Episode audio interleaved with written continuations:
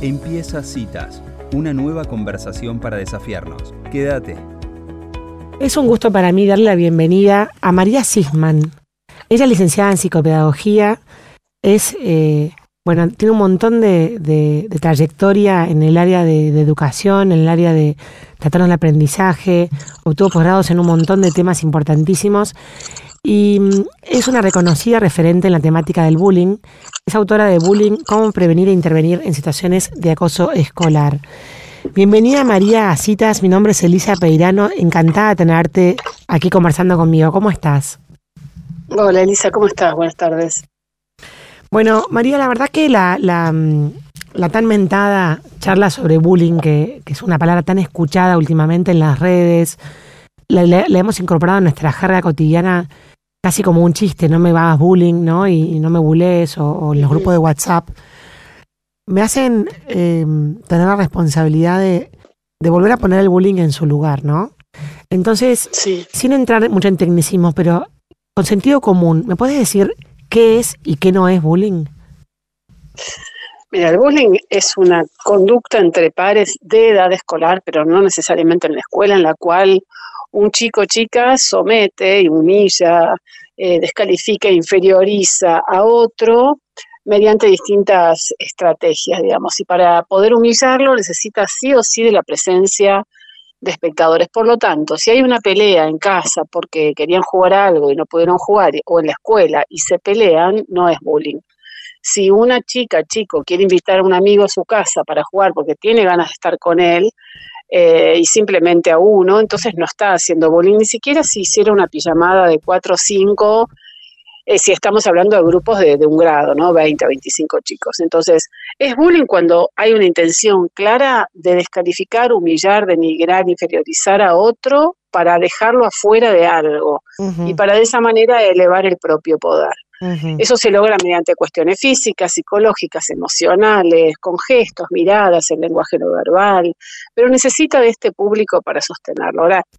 Yo te decía que hay cosas que no son bullying, como armar un programa, pero si yo armo un programa a propósito para dejar a alguien afuera, estamos hablando ya de otra cosa. O si estoy eh, eh, organizando un cumpleaños y invito a todo el grado, no puedo dejar a uno afuera porque nada, porque se me ocurre, digamos, no hay ninguna excusa que justifique que yo a uno lo deje afuera, aunque sea eh, digamos, la molestia del año para mí, ¿sí? Aunque sea aquel chico que no me deja vivir, yo lo tengo que invitar digamos, porque ahí si no se están superponiendo distintas problemáticas que no van a conducir a nada bueno. Entonces es bullying cuando es constante, es reiterado, es sostenido, es, es decidido, no son cosas que se hacen sin querer.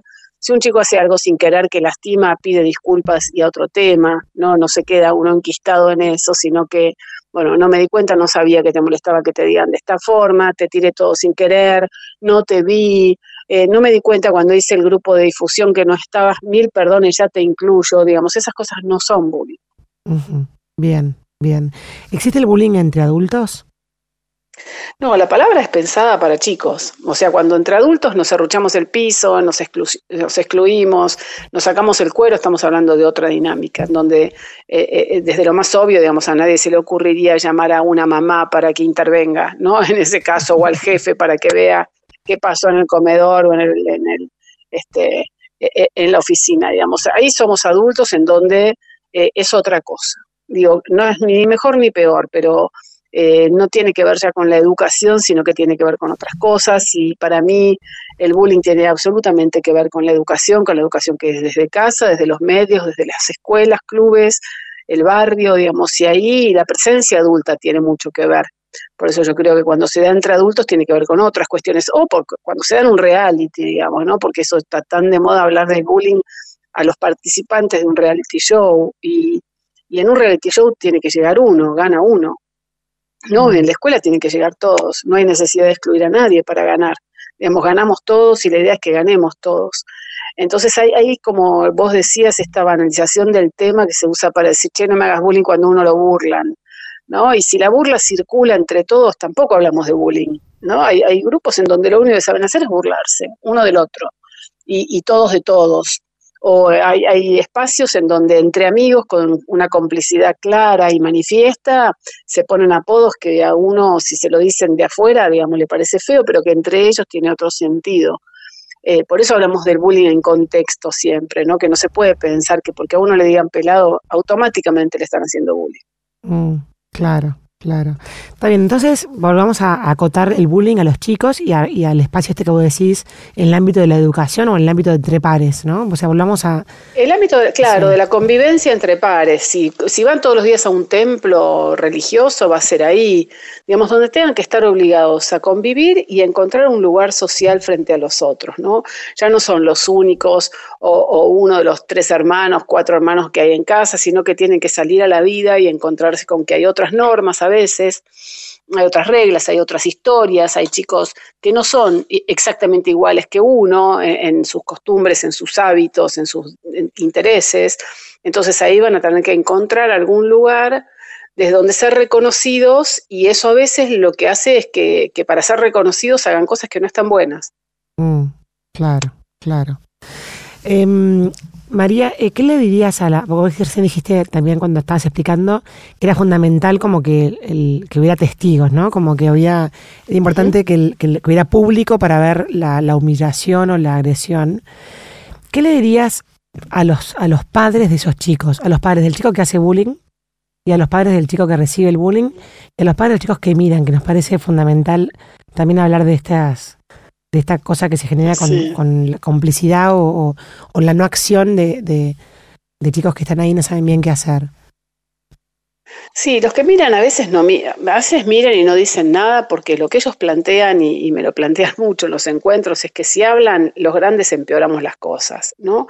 Que ya no es el miedo al par, es, es la desconfianza en, nuestros, en nuestras acciones. Y cuando indago un poquito más aparece que el miedo de los chicos es que nosotros lo difundamos en nuestras redes o lo hablemos en los mm. grupos de padres o vayamos a esperarlos a la escuela y los empecemos a agarrar a los otros chicos, o que mm, llamemos a los padres de los otros chicos y hagamos lío, digamos. Eso es lo que los chicos temen, más allá de que no quieren que, digamos, el, el agresor del curso se la agarre con él, es una gran desconfianza en el mundo adulto. Entonces ahí hay algo para revisar, mm. ¿no? Cómo hacemos a veces yo creo que a veces los adultos eh, generamos distintas situaciones en donde se humilla a los chicos, ¿no? Y se los humilla sin darnos cuenta, se los humilla contando en espacios abiertos, digamos, que no corresponden, cosas que son privadas, ¿no? Como contarle a los abuelos que se portó mal en la escuela o como contarle a otros padres que no pudimos llegar a tiempo a tal lugar porque eh, tiró todo el desayuno, digamos, cosas como muy cotidianas que son de los chicos y que nosotros exponemos en espacios mm, que, que dejan de ser este, íntimos de la intimidad de la familia. Entonces, ahí desconfían. ¿Qué les diría? Les diría que siempre respeto por los chicos y por los chicos propios y los chicos de los otros, que a los otros padres les pasan a veces las mismas cosas que a nosotros, que les cuesta, eh, digamos, poner límites, que les cuesta enseñar, que les cuesta sostener eh, eh, acciones. Este, entonces, todo eso que le pasa, que nos pasa a nosotros, también le pasa a los otros. Entonces, entender que si no armamos una red de padres es difícil que esto se resuelva, pero una red de padres aún estando en desacuerdo con todos los padres, ¿no? Y eso es lo difícil, mm. porque obviamente ningún grupo adulto está 100% de acuerdo en todo, pero hay que encontrar acuerdos para criar a los chicos, acuerdos que involucran los cumpleaños, que involucran las redes sociales, los campamentos, las salidas eh, fuera de la escuela, digamos, que involucran todo eso, a ver cómo festejamos, qué permiso damos, acorde a las edades, ¿no? Y, y también alentar a los chicos a que puedan ser justos, ser solidarios, ser empáticos, pero enseñarles cómo ser empáticos. No alcanza con ser empático, hay, que ver qué se hace cuando se empatiza. ¿No? Yo puedo empatizar mucho con alguien y no saber qué hacer. ¿A quién le pido ayuda? Cuando le decimos a los chicos, no te quedes callado, pedí ayuda, ¿a quién? ¿No? El pedir ayuda en abstracto es imposible, inviable para los chicos. Y también enseñarles a que pueden pedir ayuda para un compañero que le está pasando mal sin necesidad de decir quién le hizo algo. ¿No? Mm. Uno busca, cuando habla con los chicos, interroga y busca el culpable, ¿no? Dame nombres, quién fue, y con ese nombre ir al colegio y pedir que lo echen, que lo sancionen, quiero ver la sanción que le pusieron. Y, no son las formas en las cuales vamos a conseguir algo. ¿No? Entonces me parece que tanto papás de, quien lo hace, que, también tenemos que saber que, para esos papás muchas veces es difícil encararlo, porque ellos no, necesariamente le enseñaron a hacer eso. Los chicos aprenden desde muchos espacios de aprendizaje. Obviamente el primero es la casa, pero las familias atraviesan distintas situaciones, por lo cual los chicos podrían estar muchas veces en situaciones difíciles, este, para ellos y para su familia. Entonces, sin juzgar, entender que si un chico hace bullying, está buscando reconocimiento, que por ahí los padres no saben qué hacer y necesitan ayuda de la comunidad de esa escuela, que no vamos a pedir que se lo eche, que si yo soy mamá de un chico que hostiga, tengo que entender qué es lo que lo llevó a hacer le falta y está obteniendo de esa manera, y por supuesto decirle que eso no lo puede hacer. ¿Sí? Entender no quiere decir justificar, comprender no quiere decir que uno lo deja hacer eternamente eso que hace, pero, digamos, entendiéndolo en contexto y entendiéndolo en función de la edad que tienen los chicos y dejarlos hablar, no interrogar, no dar respuestas inmediatas. A mí los chicos me dicen, no, mi mamá me da consejos que yo no puedo hacer porque mi mamá me dice que le devuelva con un insulto y si yo hago eso en la escuela me ponen una sanción, ¿no? O sea, eh, esos consejos que uno le da a veces o pegale, no, papá, si yo le pego, primero que no le gusta pegar, segundo que si le pega la cosa, eh, si le pega la maestra lo reta a él, porque lógicamente no sabe cómo hacerlo de una manera, este, eh, digamos, que no lo descubran, ¿no? Está mal devolver con violencia, claro, pero está mucho peor devolverla a, la vista de todos y que a uno le caiga después el reto cuando fue en defensa personal, digamos. Entonces esas son las cosas que dicen los chicos. Mm. Eh, frente a eso, entonces tenemos que encontrar otras maneras a veces eh, eh, tanto el chico que hostiga como el hostigado, como los testigos que sufren un montón porque quieren a veces, porque es a su amigo al que le hacen bullying o porque su amigo le hace bullying a otro amigo. Entonces ahí están con conflictos de lealtades y de, y de ver qué hago. Entonces ahí escuchar y acompañar. Y a veces el acompañar es acompañar en silencio, estar al lado, no empezar a decirle todo lo que tiene que hacer, porque eso es lo que muchas veces les cuesta y hace que se sientan doblemente eh, ineficaces, ¿no? No puedo ni defenderme en la escuela ni hacer lo que mi mamá me dice que yo tengo que hacer o mi papá, entonces ahí empeoramos y complicamos más la cancha. María, en, en, una de tus exposiciones que te he escuchado hablar, como que pareciera que a veces, y lo acabas de decir recién, que es en los chicos, que a veces los grandes complicamos las cosas, ¿no? Pareciera como que no sé si es por la pandemia, o qué nos pasó, o qué nos pasa, me invento en el mismo, en el mismo barco, pareciera como que los grandes deberíamos volver a revisar como ciertas conductas sociales de, buena educación, de, de, respeto humano, ¿no? Hay como ciertas cosas que parecieran que están como medias borradas. Ahora, ¿cómo, cómo podemos volver a, digamos, a resetearnos ahí o volver a adquirir valores que pareciera que hemos perdido? Sí, yo coincido. Me parece que a veces que hay que parar un poco y pensar y, y, no encontrar respuestas inmediatas, pero sí darnos cuenta de que, a ver, si los chicos están como están, es por algo y ese algo seguramente tiene que ver con nosotros. Entonces, ¿cómo resetearnos nosotros? Eh, frenando, preguntándonos, ver de qué manera uno puede conectar con sus propios contactos, digamos, cómo nos relacionamos con los maestros de los chicos, cómo con el médico que nos atiende, cómo con, con el barrio, con los vecinos, digamos, desde esos lugares detectar las dificultades, ¿no? ¿Qué nos pasa con nuestras propias emociones? Porque nos damos cuenta de que frente a ciertas cosas saltamos inmediatamente o no sabemos qué hacer. Bueno, eso es lo mismo que les pasa a los chicos, un poco más acentuado, digamos, ¿no? Porque los chicos no le pueden poner las mismas palabras que nosotros, porque necesitan de los grandes. Entonces, eh, preguntarnos esas cosas, proponernos, hacer ciertas eh, propuestas de, a dónde vamos a apuntar y, no pretender hacer todo junto. Entonces, si me doy cuenta de que soy muy ansiosa con la acción del otro, bueno, tratar de focalizar ahí y esperar. Si me doy cuenta de que siempre le echo la culpa al otro, bueno, tratar de de frenar eso y de revisar cuántas veces yo soy responsable de las cosas que pasan y por ahí aprender a pedir un poquito más perdón, ¿no? Digo, eh, pequeñas cosas. Yo por ahí digo, yo también estoy en el mismo barco y hay veces que, a uno todo se le va de las manos, ¿no? Pero hay que volver a agarrarlo. Mm. Entonces, después de, años en donde nos costó mucho conversar, porque la, la, realidad nos arrasó, digamos, hay que recuperar para mí desde ciertos lugares el hábito de la conversación en calma, ¿no? Y cómo se conversa. Los chicos no saben. Mm. ¿no? Hablar y mm. hablar de las cosas y no hacer nada de golpe, no hacer nada y dedicarse a perder el tiempo, ¿no? Irónicamente perder, para mí es siempre un buen tiempo, ¿no? Pero sin correr, sin obligaciones, mirando el cielo y, viendo qué, qué, es lo que uno tiene ganas de hacer. Y, ahí empieza a haber algún tipo de cambio también, ¿no? Y frenando esa vorágine en la que estamos muchas veces metidos y que nos lleva a desconsiderar al otro. Y, sin duda tenemos que revisar qué hacemos los adultos en las redes sociales. Mm. Pero sin duda, porque mm. eso, eh, nosotros podemos decir un montón de cosas, pero mientras eh, no respetemos o no construyamos una ética digital que podamos sostener, va a ser muy, muy difícil.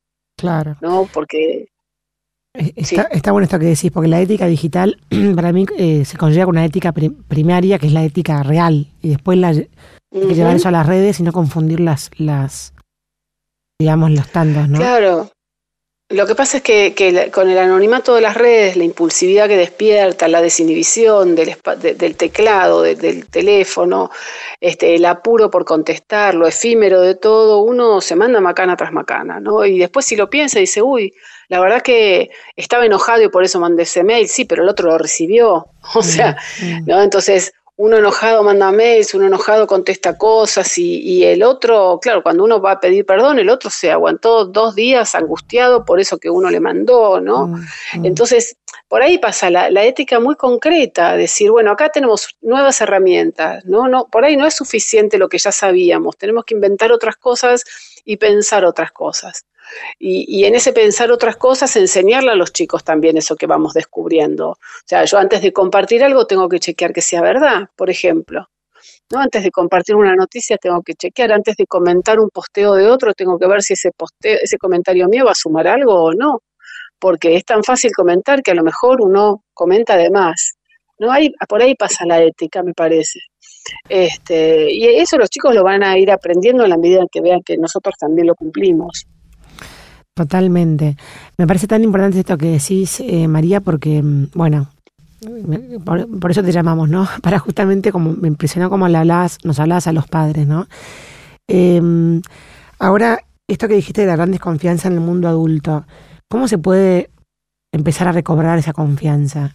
Cuando los chicos vean que nosotros armamos esta red de padres de la que hablaste, esa es una de las, de las formas, me parece hablar armar una red, eh, confiar en la maestra, hablar bien de la maestra, por ejemplo. qué mm. bueno lo que les propuso, qué linda esta tarea, qué linda idea. Eh, no, y si no, estás, de acuerdo, y si no estás de acuerdo con la maestra, no si solo al chico, sino que elevar una, una nota, hablar con, la, maestra, claro. Obvio. Obvio, obvio. Si uno no, está de acuerdo, eso es algo que se dirime en el mundo adulto. Exacto, pero digamos lo obvio, María, porque no es tan obvio, ¿viste? A veces uno mm, sin querer, mm. enfrente del chico, dice, no, porque tu maestra no sé qué, y al final ahí estás mm. mostrándole un quiebre en el mundo adulto, entre, entre la gente que lo tiene que educar, ¿no? O esos comentarios de hoy no hicieron nada en el colegio cuando uno abre el cuaderno, ¿no? Y por ahí no hay trabajo en el cuaderno. Y hoy no hicieron nada para que y hacen un montón de cosas que no se plasman en un cuaderno. Entonces, eh, me parece que por ahí pasan las cosas más cotidianas y más concretas de cómo construir confianza.